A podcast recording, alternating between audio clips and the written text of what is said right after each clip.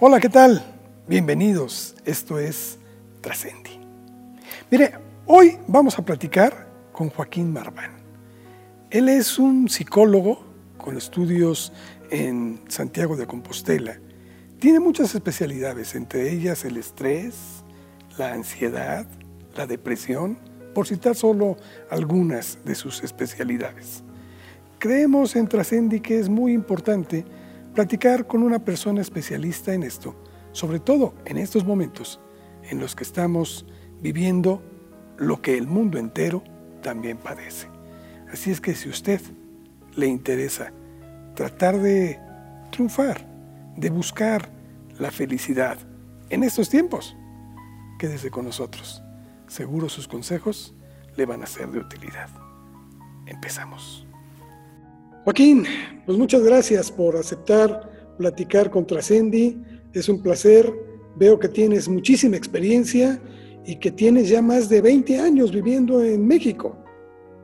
Sí, bueno, lo primero, muchas gracias a vosotros y a vuestra audiencia. Sí, sí, ya tengo más de 20 años, va a ser ahora en, junio ya, en este eh, próximo junio, que, vivo en, México y bueno, pues eh, pues ya mucho más tropicalizado y adaptado por acá. ¿eh?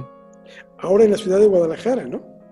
Sí, ahora en la ciudad de Guadalajara ya desde hace, desde hace siete años, ¿no?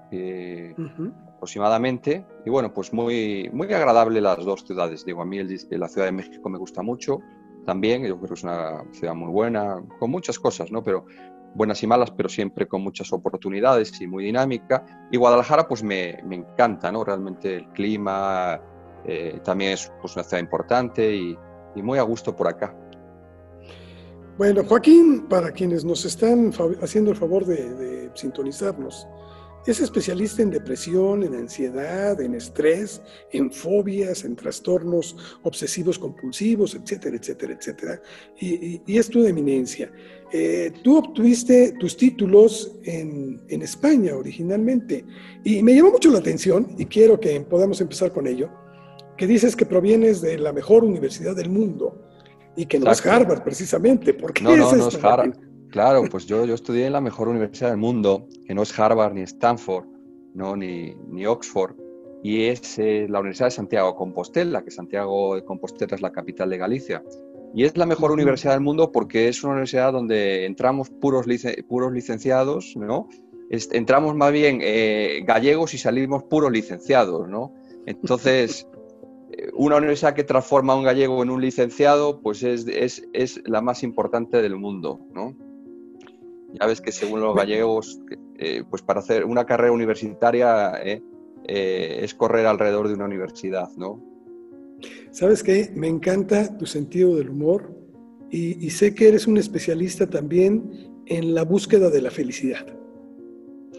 Pues sí, sí, sí, por supuesto, el tema de la felicidad me, siempre me ha, interesado mucho y porque, bueno, a ver, creo que la, felicidad se, eh, se, puede tratar de alcanzar, aunque, bueno, bien, es un tema complicado, es verdad, es como, la, es como las cobijas que dan en los aviones, ¿no? Que, que cuando te tapas, cuando vuelas, pues nunca estás del todo cómodo porque siempre te queda algo al descubierto. Pues yo creo que la felicidad es un poquito eso, siempre en algún momento de la vida hay algo al descubierto, no, no, no lo tienes todo completo, pero pues quizás de eso se trate, de entender que es así. Hay autores que manejan que la felicidad nunca se obtiene y que después de todo eso es bueno porque te enfrenta constantemente a barreras que tienes que, pues, eh, o brincarlas o derribarlas, pero que son pruebas que te alcanzan para ir superándote en la vida. Sí, efectivamente.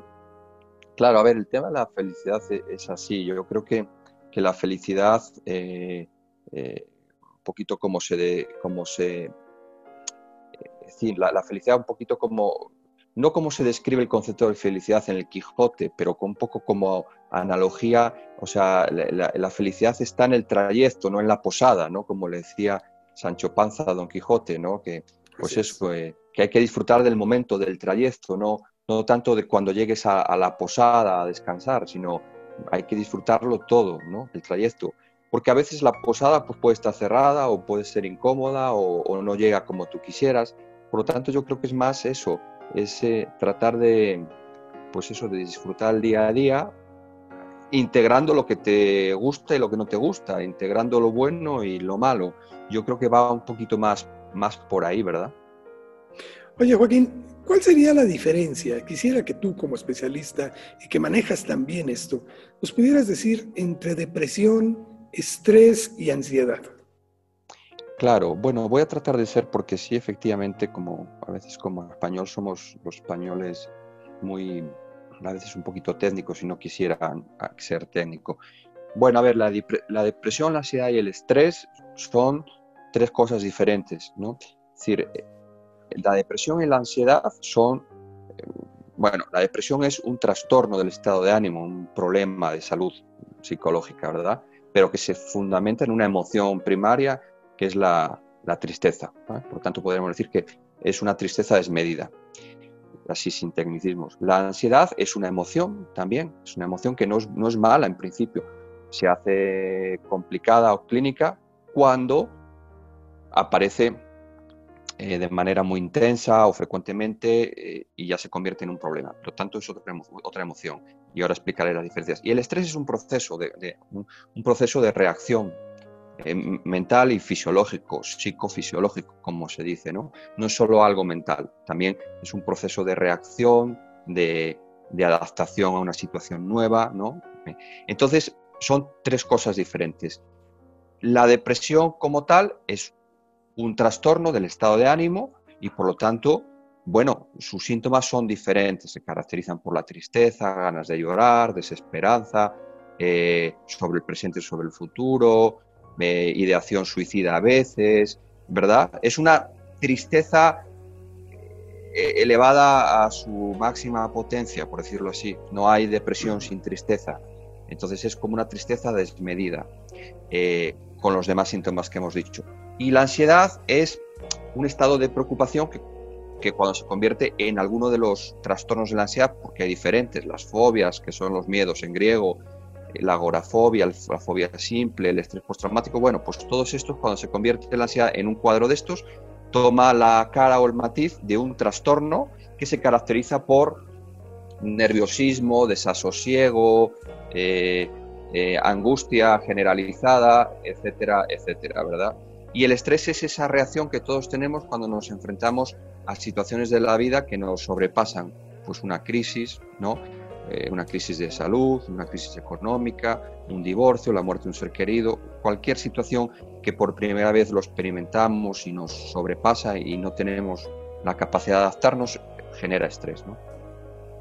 Oye, Joaquín, eh, el mundo está eh, sufriendo mucho nivel de estrés. Si de por sí ya antes lo teníamos con la dinámica, la vorágine del mundo, pues ahora con esto del encierro, de la pandemia, de tanto fallecimiento, de tanto enfermedad, como que esto se ha incrementado. ¿Cómo lo has visto tú como, como psicólogo? Bueno, sí, es cierto que, se ha incrementado, pues mm, se han, que se han disparado en todo el mundo los problemas de, salud psicológica o salud mental, eh, sobre todo los trastornos de la ansiedad eh, y la depresión. Pues es normal, porque cuando, a ver, somos seres sociales, o como literalmente dice este profesor de la Universidad de Stanford, este sí es de Stanford, ¿verdad? No, no yo.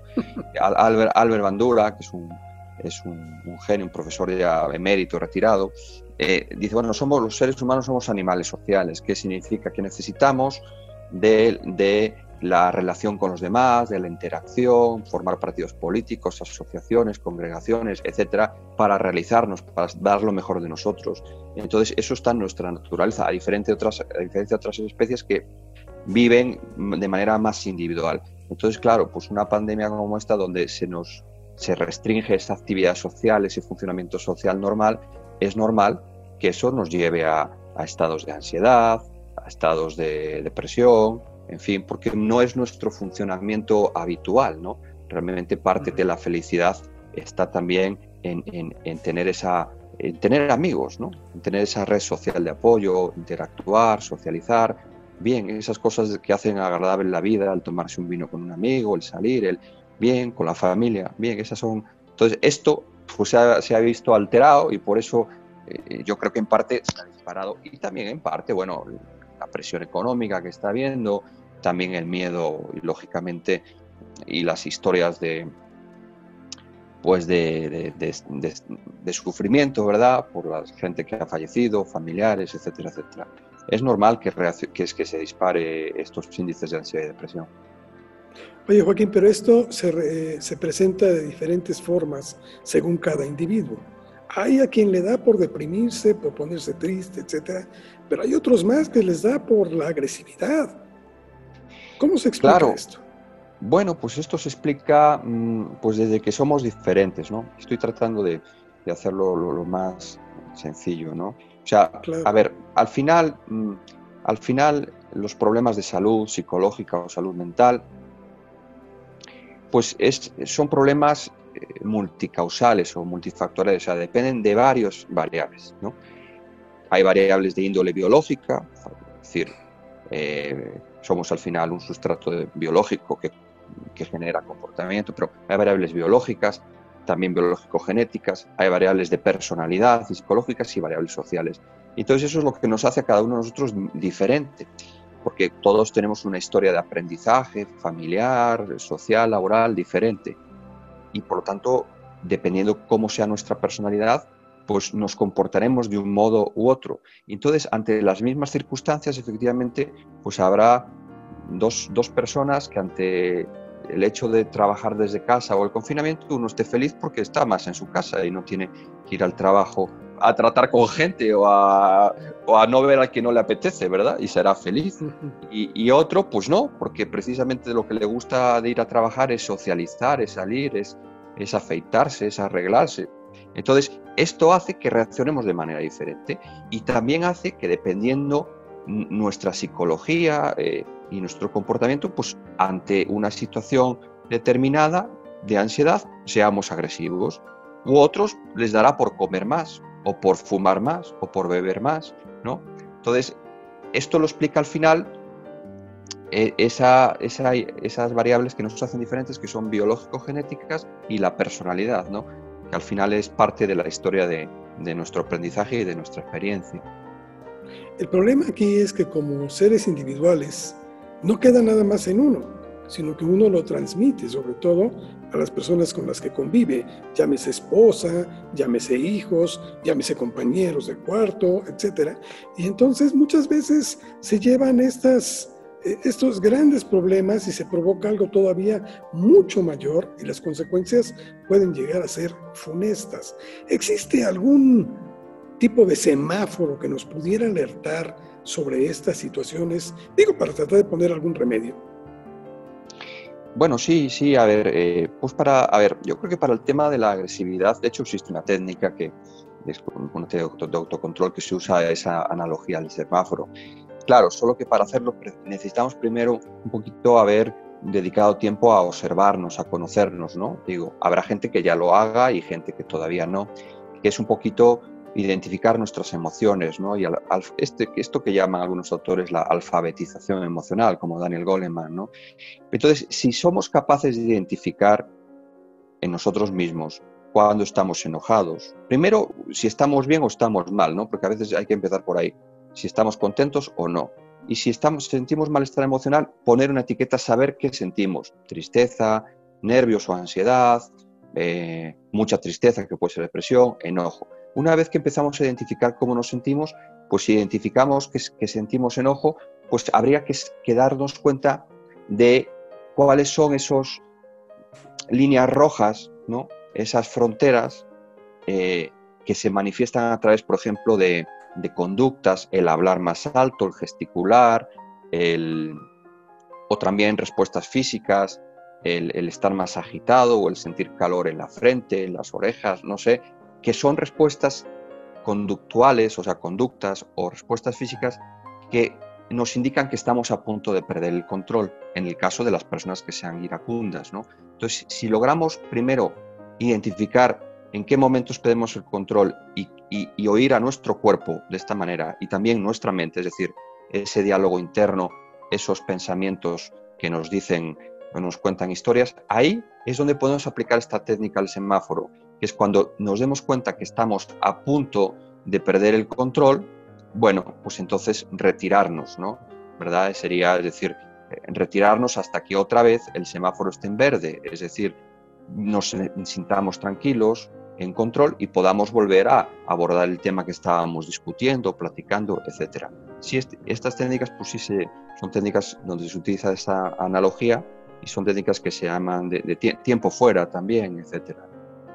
Pero ¿cómo llegar a esto si es que uno no ha tenido esa visión o ese interés por conocerse? Porque parece increíble, pero muchas veces nosotros somos los que menos nos conocemos.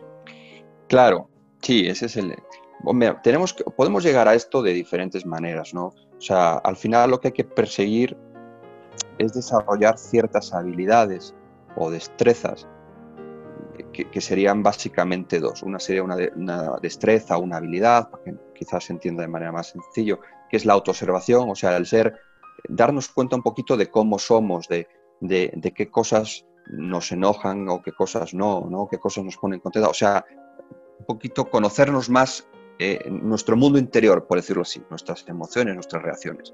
Y la otra es eh, la habilidad pues, de, la, de, la, de la gestión de las emociones, esto, a ver, implica pues esta, alguna de estas técnicas que te he comentado y, bueno, pues sería un poquito demasiado técnico comentarlas. ¿Cómo llegamos a esto? Pues podemos llegar de diferentes maneras. Podemos llegar simplemente a través de la lectura. Hay, hay, hay, hay buenos libros que nos ayudan a identificar esto, a, que nos ayudan a conocernos ¿no? un poquito emocionalmente, psicológicamente. Podemos llegar a través de, ver contenidos como estos contenidos que, difundís vosotros maravillosamente desde, desde, desde vuestra revista y plataforma, ¿no? Podemos llevar, llegar a través de otros contenidos que se difunden en, Facebook, ¿no? O sea, no necesariamente hay que llegar a pero también se puede llegar, digo, a través de la psicoterapia o a través de, de talleres. O sea, hay muchos modos de llegar. Yo creo que una manera ah, sencilla para todo el mundo pues es ver contenidos de este tipo, es leer un poquito más, pues el hecho de leer, hombre, libros, buenos libros, ¿verdad? Y que no sean muy aburridos, pues eso nos genera aprendizaje, nos genera autoconocimiento. Y entonces vamos conociendo un poco más de nuestro mundo interior, de cómo funciona nuestra conducta, nuestras emociones. Por ahí empezaríamos. Y luego, bueno, pues siempre hay gente que, o sea, por ejemplo, acude a psicoterapia. La psicoterapia hay que entenderla como lo entienden los norteamericanos, ¿no? Y, los anglosajones y los ingleses. Es un proceso de cambio, de mejora. No es para cuando estás mal. Sí lo es, pero no necesariamente. Es precisamente para mejorar. Y, tú sabes muy bien que los americanos, los norteamericanos, eh, llevan como en su ADN el, tema de mejorar, de progresar, de, ¿no? siempre ser más competentes, por eso es el país de la psicoterapia, porque lo entienden como un proceso de mejora, de cambio, de desarrollo. Entonces, pueden ser libros, pueden ser contenidos informativos, pueden ser las redes sociales, siempre y cuando estén bien seleccionadas, pueden ser talleres en muchos seminarios que se dan y puede ser la psicoterapia. Ahí tenemos varias vías para acceder a esto, a este autoconocimiento. Oye, Joaquín, tocas un tema que se me hace fundamental, porque sí, en, las culturas eh, occidentales, sobre todo los de habla sajona, eh, bueno, ellos sí lo toman como algo de superación. En cambio, en Latinoamérica, por ejemplo, eh, se acude solamente cuando ya es estrictamente necesario o, que a uno lo, redireccionan directamente al psicólogo, al psiquiatra, etc. y uno piensa, y perdón por el término, ¿eh? de, antemano ofrezco disculpas, pero muchos dicen, es que yo no estoy loco, es, un loquero con el que me estás mandando, no dándose cuenta de las posibilidades que tienen de poder enmendar muchos, muchos de los, de los errores que se traen. Claro, bueno, es así, ¿no? no y, es muy acertado lo que dices y, y, está muy bien, ¿no? Efectivamente, al final hay muchas personas y sobre todo culturas en países, tú lo has dicho, en Latinoamérica, em, que sigue pensando eso, ¿no? Que el psicólogo o el psiquiatra, pues es para gente loca, ¿no?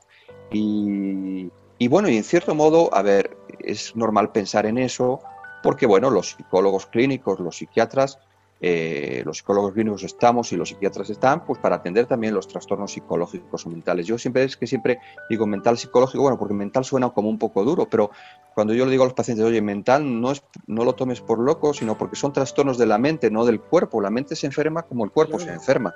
O sea, tenemos mente y cuerpo, ¿verdad? Entonces, sí, es producto de, de, esas creencias culturales, ¿no?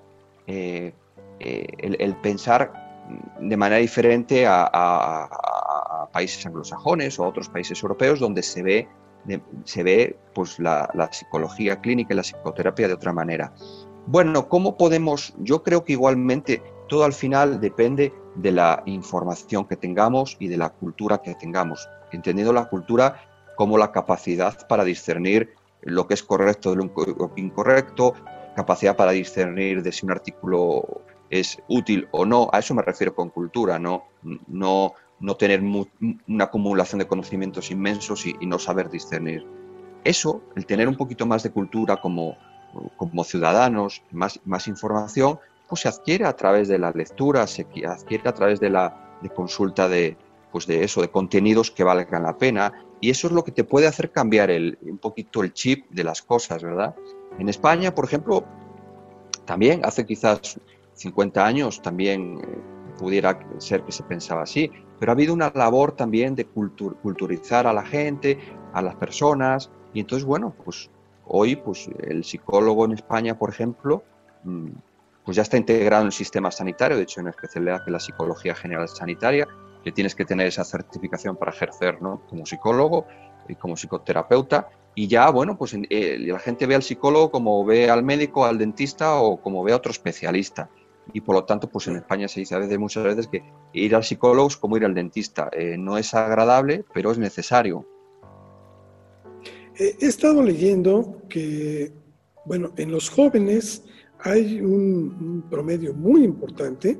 Creo que en Europa, si mal no recuerdo, son hasta el 12% entre jóvenes de 14 hasta 25 años los que sufren de estrés mientras que en Estados Unidos todavía el problema es más agudo, se llega hasta el 30%. En esta época en la que estamos viviendo una nueva realidad, Joaquín, ¿cómo, cómo se está manejando esta situación y en qué sector está afectando más el estrés? ¿A las mujeres, a los hombres, a los jóvenes, a los niños? En México, dices, o a nivel... En México. me gustaría. En México. Bueno, en México se sabe, hay datos de la OCDE, que es uno de los países con, más estrés en el mundo, porque las jornadas laborales eh, pues son mucho más largas que en otros lugares, ¿verdad? Luego, ¿verdad? A veces pareciera eh, hacia otros países que, o sea, a veces hay, en Europa o en Estados Unidos se puede ver hacia México, hacia Latinoamérica como pueblos que no trabajan mucho y es todo lo contrario, somos muy trabajadores, ¿no? O sea, en México se trabajan jornadas laborales que no se trabajan, o sea, de 12, 13 horas, que no, que no lo trabajan, que no se trabajan en Estados Unidos, ni en España, ni en Suecia, ni de broma, ¿verdad? Entonces, eh, eso, por un lado, es una virtud, pues demuestra que mexicano es muy trabajador, es un país trabajador. La muestra de ellos es que aquí maquilamos muchas cosas para otros países y, somos muy bien hechos, ¿no? Y digo somos porque, bueno, yo casi ya soy mexicano después de 20 años. Pero claro, eso te lleva por otro lado también a no tener equilibrio, ¿no? Porque 12, 13 horas diarias o 11 si quieres, es una descompensación junto con las otras cosas de la, de la, vida. Entonces sí te lleva a que tengamos unos índices de estrés muy altos comparados con otros países.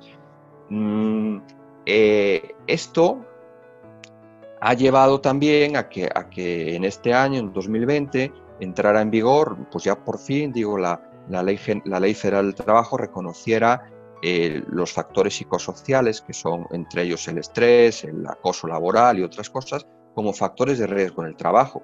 Y eso es lo que ha dado lugar que en, octubre de este año, 2020, entrara una cosa que se llama, que suena así como muy rara, la norma 035, que es creo que es la 035, que es como se llaman a las normas del trabajo, donde ya se contempla esto, ¿no? El estrés y otros factores psicosociales como riesgo laboral, no solo el riesgo laboral factores físicos, sino también factores psicológicos, psicosociales. Y esto pues va a hacer un poco empezar a cambiar la cultura también del trabajar, porque las empresas van a tener que mirar por esa salud emocional de sus colaboradores, empleados, ¿no? Y entonces, bueno, pues creo que es, que es muy interesante en ese sentido.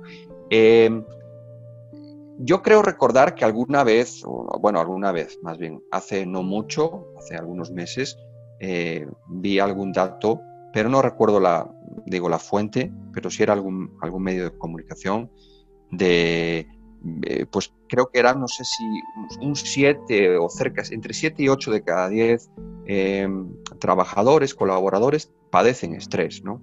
Entonces, bueno, pues eso es un dato muy, muy alto, ¿no? Si quieres no lo llevemos al 8 porque no recuerdo, pero un 70% ya sería un dato elevadísimo, ¿no? Y claro, el estrés, al principio me preguntabas un poquito la diferencia y también la relación con otras cosas, el estrés es la antesala, la, la, antesala, el vestíbulo de la casa, ¿verdad? De la depresión y de la ansiedad. Cuando estamos sometidos a estrés y, forzamos la maquinaria fisiológica y psicológica, ¿verdad? Pues empieza un desgaste, un desgaste, un desgaste, que acaba a veces pues, produciendo problemas de salud física o salud psicológica y normalmente acaba en depresión o en ansiedad. Entonces, esto quiere decir que es en, los hombres en donde se presenta ah, con mayor Sí, me decías, efectivamente. Bueno, a ver, em, yo pienso, porque, bueno, no pienso, es, es real que eh, hay más estrés probablemente, mm, a ver, más estrés producido por el trabajo, lógicamente, eso aparece en los hombres. ¿Por qué? Porque, eh, bueno, pues porque la integración de, la mujer en el trabajo todavía en Latinoamérica, aunque cada vez es, más igualitaria y está muy bien, pero todavía son más los hombres eh, que trabajan o que tienen, lo cual es injusto, ¿verdad? Hay que decirlo, puestos de relevancia frente a las mujeres que tienen otras condiciones menos, menos favorables. Entonces, esos puestos de más importancia, directivos tal, que predominan los hombres, pues generan más estrés laboral. Entonces, pero mm, por otro lado, también la mujer está sometida a, a más fuentes de estrés porque juega un papel muy importante en la sociedad, ¿no? En, en México en concreto, porque juega muchos roles, ¿no? Es decir, profesionista, ama de casa, mamá, ¿verdad? Y ahora en la pandemia, pues más, ahora también pues, profesora, para maestra, ¿no? Entonces, mira, estadísticamente yo creo que estaría equilibrado. A nivel mundial y, por características, por, por, sexo, por género, es más vulnerable la mujer al estrés y la ansiedad que los hombres. Eh, son bueno, por, razones de, psicología diferencial, es decir, la, psicología de la mujer es diferente a la del hombre y es más vulnerable al estrés y a la ansiedad que el hombre, así como los hombres somos más vulnerables a, los infartos de miocardio o infartos cerebrales. En cuanto a los niños, Joaquín, muchas veces es una actitud un poco más apacada. ¿Cómo podemos distinguirlo esto si nuestros hijos están teniendo o pasando por momentos de, esta naturaleza? Bien, pues con los hijos, a ver, dependiendo de la edad, pero cuando los hijos son muy pequeñitos, ¿no? o sea, están en, una edad de, pues de, preescolar, ¿verdad? De 0 a 5, de 0 a 6, ¿no? Educación preescolar. Ahí se puede manifestar el, estrés, se puede a veces observar a través del juego. Los, niños representan a través del juego porque el juego, el juego simbólico, es decir, cuando juegan con sus amiguitos o juegan solos, aparte de jugar, lo verbalizan. Pueden representar, si, si están viviendo situaciones de estrés, lo van a, a, verbalizar a través del juego. Entonces, observando ¿no? si el juego es violento, si el juego hace alusión a temas muy concretos. Se sabe, por ejemplo, que niños pequeños que, que vivieron matanzas como la, en Estados Unidos, no Columbine porque eso fue en una prepa, hubo otra, no me acuerdo, en un kinder, pues en los meses posteriores eh, verbalizaban, eh, o sea, mostraban el estrés postraumático a través del juego, ¿no? Eh, entonces, observando el juego. También si hay alteraciones, por ejemplo, en, en, el sueño, si empiezan a dormir mal, o si les empiezas a ver decaídos, cansados, ¿no? O, que ves, que ha cambiado como su carácter, como que más retraídos, bueno, pues puede, puede, ser, puede ser señal de estrés, ¿no? O que el estrés haya evolucionado hacia otra cosa, ¿verdad?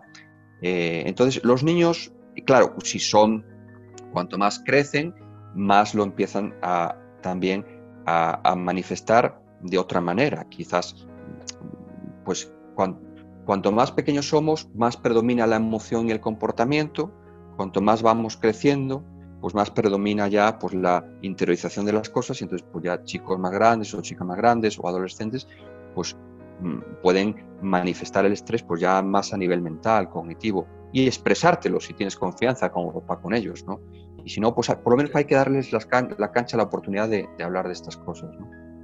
¿Cómo mantener la salud mental en la familia? Sí, bueno, pues es eh, un tema interesante. ¿Cómo, ¿Cómo mantener bueno, pues a ver, yo pienso que hay que equilibrar todo, hay que tratar de equilibrar todo, hay que tener momentos para trabajar, momentos para, eh, para convivir con la familia y esos momentos de convivencia que son muy importantes, pues hacer un poquito de todo, ¿verdad? Poder, bueno, ahora no podemos salir mucho, pero bueno, ver la televisión, jugar, hacer diferentes cosas, ¿verdad? Y eh, aparte de la convivencia, luego también el, tema de, de hablar mucho, o sea, poder eh, tener una comunicación abierta con nuestros hijos y hablar sin, sin reparos, sin tabúes de, de las emociones, de, oye, a ver, sentirnos tristes, sentirnos ansiosos, no es nada malo. O sea, no es nada malo, quiero decir, a ver, no es nada anormal, o sea, es normal porque somos seres humanos, ¿no? Entonces, no está mal que ocurra, claro, fastidia porque pues te, te, bueno, pues te limita, pero no hay que ver la ansiedad y estas cosas como algo que solo le pasa a la gente débil o a la gente... No, no, no. Los seres humanos, desgraciadamente, está, la mente humana se sabe que tiene una tendencia, una predisposición a lo negativo. Quizás hay gente muy seria en muchas universidades, antropólogos biológicos y tal, y físicos, que dicen que es un proceso de adaptación, de evolución de la especie. Es decir, la mente, eh, la mente al principio de la especie humana, la mayor tarea que tenía era eh, eh, eh, permitir la sobrevivencia del ser humano, es decir, ¿no? conservar la supervivencia del ser humano. Y por lo tanto, pues esa mente negativa de siempre estar en, en riesgo al pendiente, pues se sabe que, o se intuye que es un mecanismo de supervivencia. Claro, lo que pasa es que hemos ido evolucionando y pues ya no, o sea, ya no, pues ya no es igual, pero la mente parece que se ha quedado un poquito atrás en esa evolución. Y por eso tenemos esa predisposición a pensar más, más bien negativo, eh, a, que se nos pasen por la cabeza muchas hipótesis o cosas a lo largo del día que luego no se dan. Entonces, esto, entender esto y hablarlo con los hijos y con la esposa y con nuestros familiares es bueno, es, es aprender a conocernos y decir, bueno, si somos así, entonces tenemos que estar un poquito más atentos a qué nos dice nuestra mente, a cómo es nuestro diálogo interno, y eso será un modo un poco de regular nuestras emociones y de mantener la, salud mental. Y bueno, y hay muchas, muchas otras cosas, la comunicación, lógicamente, vosotros que sois comunicadores, la comunicación es esencial en la vida, ¿no? para, poder, para poder estar bien, para minimizar los conflictos. Pues sería un poquito estas cosas, ¿no? Hablas de evolucionar, Aquí en Trascendi hay una pregunta que comúnmente solemos eh, realizar a nuestros invitados. Y este es, ¿qué significa para ti trascender? Puede ser simplemente el, cuando uno ya no esté, que te recuerden por, por, cómo eras y, en ese recordarte por cómo eras, pues te recuerden positivamente. Eso ya es influir en los demás. Al final, la gente te acaba recordando, yo pienso, no por los títulos que tienes, no por lo listillo que eres, no por los puestos directivos que tenías, por ejemplo, con el mundo del trabajo, ahí lo tengo, lo cuento yo en un libro que tengo que se llama Empresas Neuróticas, la gente no te recuerda por eso, la gente te recuerda por la actitud que tenías con ellos, ¿verdad? Si eras enojón, si eras gruñón, o si eras buena onda, o si eras buena persona. Al final, si estudiaste en un lado o en otro, por eso yo digo siempre esta tontería de la Universidad de Santiago Compostela, porque a mí los títulos, quiero decir, al final ¿quién te recuerda por eso? Te recuerdan por cómo eras, por tu actitud. Entonces, y, algo que nos cuesta mucho, y sobre todo a los españoles, fíjate, es ser amables. Eh, por eso a mí México me encanta, porque México es un país donde se sonríe, donde la gente es amable. Pero bueno, también encuentras gente que no es amable. Pero es decir, el, si uno se empeña en, en, ser amable, ¿no? una cosa tan sencilla como eso, pues eso ya es, algo muy positivo, el, que siempre puedas saludar eh, cuando conoces a alguien, decir las gracias. Entonces, bueno, para mí trascender en, un plano social, que luego me enrollo mucho, puede ser esas cosas. Y ya en un plano religioso, bueno, pues, pues trascender pues es pasar a, una mejor vida, ¿no? Y no lo digo de broma, sino bueno, yo, yo sí en este sentido sí tengo mis creencias, soy católico y practicante, lógicamente, eh, y quien tenga otros credos, pues tendrán, entonces trascender, pues eso ya en un plano espiritual, pues será acorde a, a tus creencias religiosas. ¿no? son las medallas, es como vives. Pues yo pienso que sí, exactamente. Es, es bueno, a ver, y lo digo con mucha prudencia, porque yo no soy sociólogo, no digo ni, o sea, sí que es una, ni, ni, teólogo, ¿no? Digo, pero para mí pienso que, que trascender es eso. Es, bueno, para mí, como tú dices, no es como vives, es socialmente poder haber influido de alguna manera positiva en algo, ¿verdad? Eh, y ya, pues espiritualmente, pues bueno, prepararte para otra vida, ¿no? Digo, y, poder llegar a, a, esa otra vida desde la religión que llegues y pues, eh, pues preparado, ¿no? Y con la tarea hecha. Creo, que es muy importante eso que dices. En tanto, en esta carnavidad, ¿podemos aspirar a alcanzar la felicidad? Sí, yo pienso que sí, sí, sí, sí. Eh, claro, claro que podemos alcanzar la felicidad si entendemos, eso se meten mucho mis hijas conmigo, porque yo a veces digo, pues la felicidad, eh, así como un estado general, no existe. Me dicen, bueno, entonces no eres feliz, no, no lo voy a explicarnos. Eso me, me, echan mucha carrilla mi familia. A ver, claro, es decir, ¿por qué? Porque, bueno, también los españoles somos, o sea, somos más secotes, o sea, no, no, Nunca oirás a un español decir tanto, estoy feliz, esto, este regalo me hizo feliz. No, bueno, me gustó o no me gustó. Pero bueno, más allá de eso, culturalmente, a ver, yo creo que sí, por supuesto que se puede alcanzar la felicidad en nuestra vida, en, esta, como dices tú, carne ¿no? que, que, tenemos. ¿eh? Eh, si entendemos que la, felicidad no es un, completo estado de bienestar y en donde siempre todo va a ir bien. Yo creo que eso más bien eh, eso es una trampa de la felicidad. Es una trampa de las trampas que el mundo occidental nos ha puesto. O sea, pensar que para ser felices todo tiene que estar bien. O sea, si tenemos que ser, estar contentos en todo, en el trabajo, en, cualquier aspecto de nuestra vida y tenerlo todo. Eso sí que no es felicidad. De hecho, estoy leyendo ahora un libro muy interesante que se titula eso, Las trampas de la felicidad. Si entonces entendemos la felicidad como esa cobija del avión que nos va a, ayudar a estar calentitos, confortables, pero, pero no completamente porque nos destapamos el tobillo o el hombro y lo entendemos así la felicidad como habrá momentos en nuestra vida donde también haya cosas que no vayan bien y generen sufrimiento, entonces yo creo que sí es alcanzable. Si queremos, si pretendemos que todo momento de nuestra vida o pensamos que la felicidad es sinónimo de que todo esté completamente bien, no es alcanzable. Porque, porque el sufrimiento es parte de la vida y sufrimiento siempre va a haber. Y también hay que saber integrarlo, aceptarlo, aceptarlo con el compromiso de mejorar, pero aceptar el sufrimiento y aceptar los, los sinsabores de la vida también. Me hace recordar una fábula de dos perros, un perro viejo y un perro joven en la que el perro viejo ve al perro joven perseguir la cola y después le pregunta, ¿y por qué lo haces? Dice, es que busco la felicidad. Y dijo el viejo, dice, yo, yo lo hice mucho tiempo, pero aprendí que nunca la alcanzas. Sin embargo, cuando te sientas, es cuando la tienes y estás en paz, es cuando la tienes la felicidad más cerca.